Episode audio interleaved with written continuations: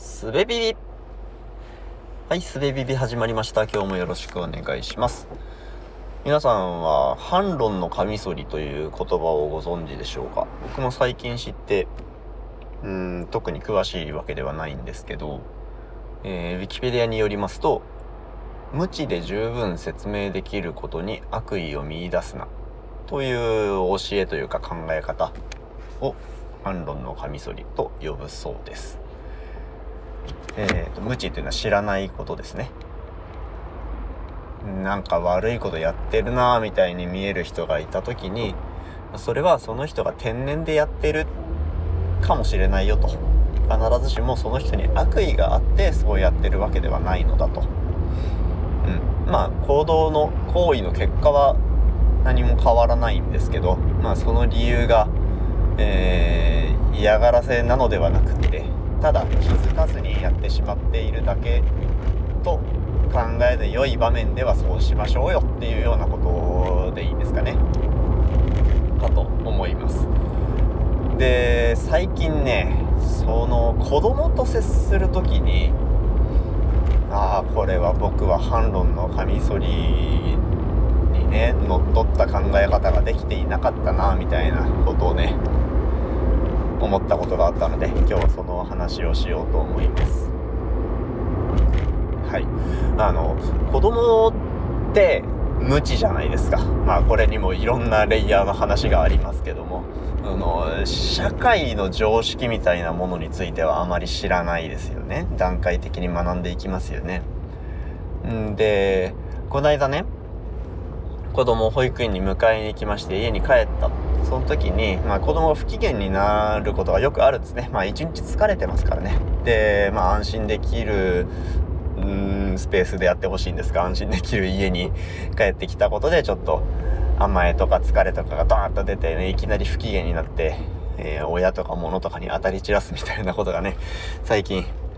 えっと、よくあるんですけども、えー、そんな場面でのお話で、えー、なんかね、子供がこっち来てこれやってみたいなことを言うわけですよ。まあ自分でやるべきことですよ。何だったか忘れたけど。うーん、保育園のカバンの後片付けかなんかそんなんだったような気がしますけどね。こっち来てやってって言うから、まあ、僕はその時やっていたことのね、洗濯物畳んでたかな。洗濯物畳む手を止めて、子供の方に行って、で、それね、頼まれたことをやろうとしたんですよ。そしたら、やだ、ママがやってって言うから、ああ、そうですか、じゃあママに頼みなさいよと言って、で、僕は洗濯物畳に戻ったわけですよ。そしたらね、戻って、1枚目を畳もうとした瞬間にまたやってって言うから、ああ、そうか、や、やっぱりやってほしいんや気が変わったんかなと思って、んで、子供の方にね、とことこ歩いていって、またやろうとしたら、その時に、やらんでって言われたので、2回もそんなね、理不尽に振り回されたら、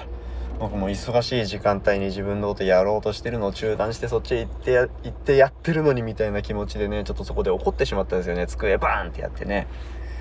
で、そこから子供は、えっ、ー、と、まあ、泣きそうになりながら、パパ怒らんでって言って、泣きそうになりながら怒ってね、怒らんでって言ってますけども、まあ、僕はもうね、怒らんでって言われても怒っちゃってますからね。うん、聞く耳持たずに。で、まあ、一通り、その時やるべき家事を終えて、で、ちょっとやり残した仕事があったもんで、えっ、ー、と、仕事部屋に行って作業してたんですよ。そしたらね、あの、ママとちょっと話したようで、子供がとことこやってきて、パパお話ししようと言ってくれたんですね。すごいですよね、この辺ね。あのー、自分に対して結構怒っていることが分かっている、いわば、えっ、ー、と、ちょっと怖い状態の親に対してお話ししようってちゃんとね、怖いながらも言ってくれるところにもう人間としての器の違いが出てますよね僕とね。完全に負けてますよね。はい。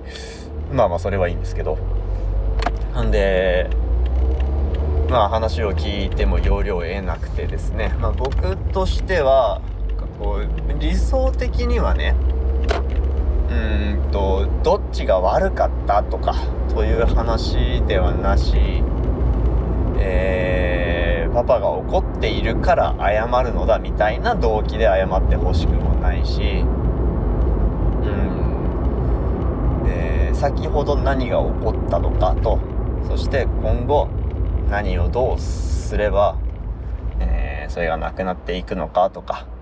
あとはここから得られる学びや知識は何だみたいなことをね、話し合いたいわけですけど、まあ子供からは怒らないでほしいということと、ママにお話ししておいでと言われたということしか出てこないと。うん。まあなんかね、あのー、怒ってるから盲目的にでいいからごめんとか言ってくれれば、そこを糸口に、ちょっとさっきのようなね、話ができる、できるとは思うんですけど、そこに、ずっとね、話がいかなかったもんでね、そこでは何も要領を得ずに終わったんですね。で、晩ご飯の時間になりまして、食卓について、で、ママも交えて、3人でね、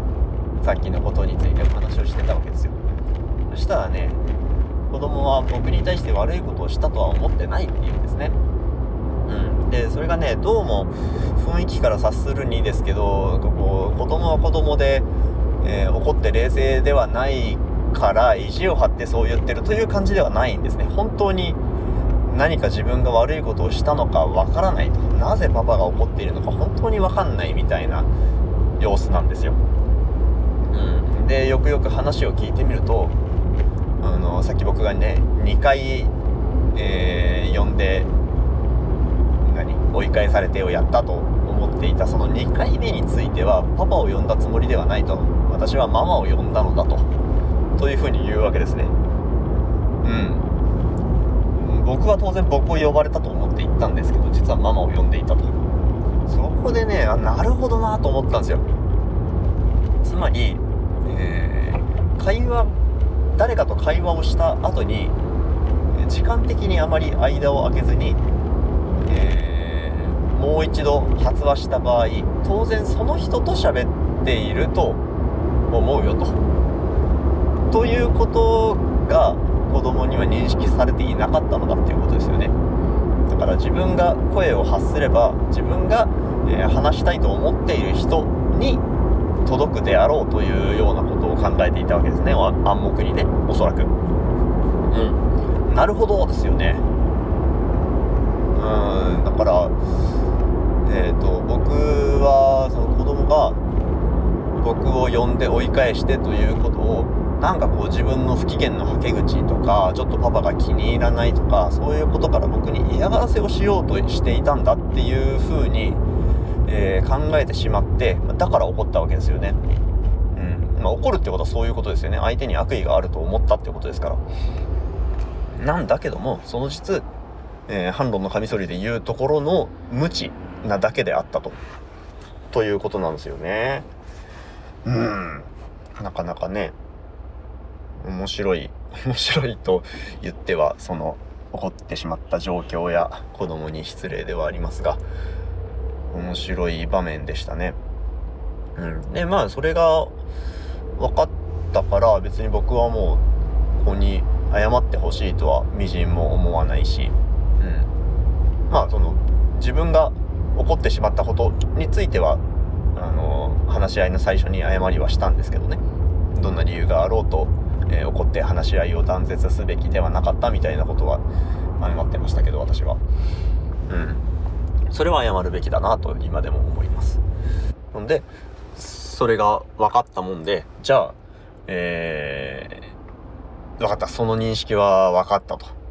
だが、えー、社会では、そのような発話は、以前の会話の相手と会話を継続していると思われてしまうぞと。じゃあどうしたらいいかちょっとロールプレイで学んでみようやつってで、さっきの状況を再現してね、パパが来ました。はい、ママにやってほしいと思ったので、ママがいいって言いました。パパが戻りました。じゃあ次の一言をママに届けるにはどうしたらいいかね？とかいう、ロールプレイをしましたね。はい。ママのところに行って喋るとか、えー、ママを呼びかけてから喋るとかねというようなことを、まあ、次からやってくれることを期待していますがまあそんなに、えー、すぐ思い立ってねできるようになるものでもないと思うのでなんかね子供は7回大人の7倍時間が思考回数が必要みたいな話も根拠は知らんけど見たことがありますし、うん、まあそういう時にまた同じことがあった時に僕がこの反論のカミソリをちゃんと持てるかどうかですよね。うん。僕の方もね、その場面で冷静になるというのは結構難しいことだとは思うので、えー、肝に銘じておかないとなと思っているところですね。はい。じゃあ今日は以上です。ありがとうございました。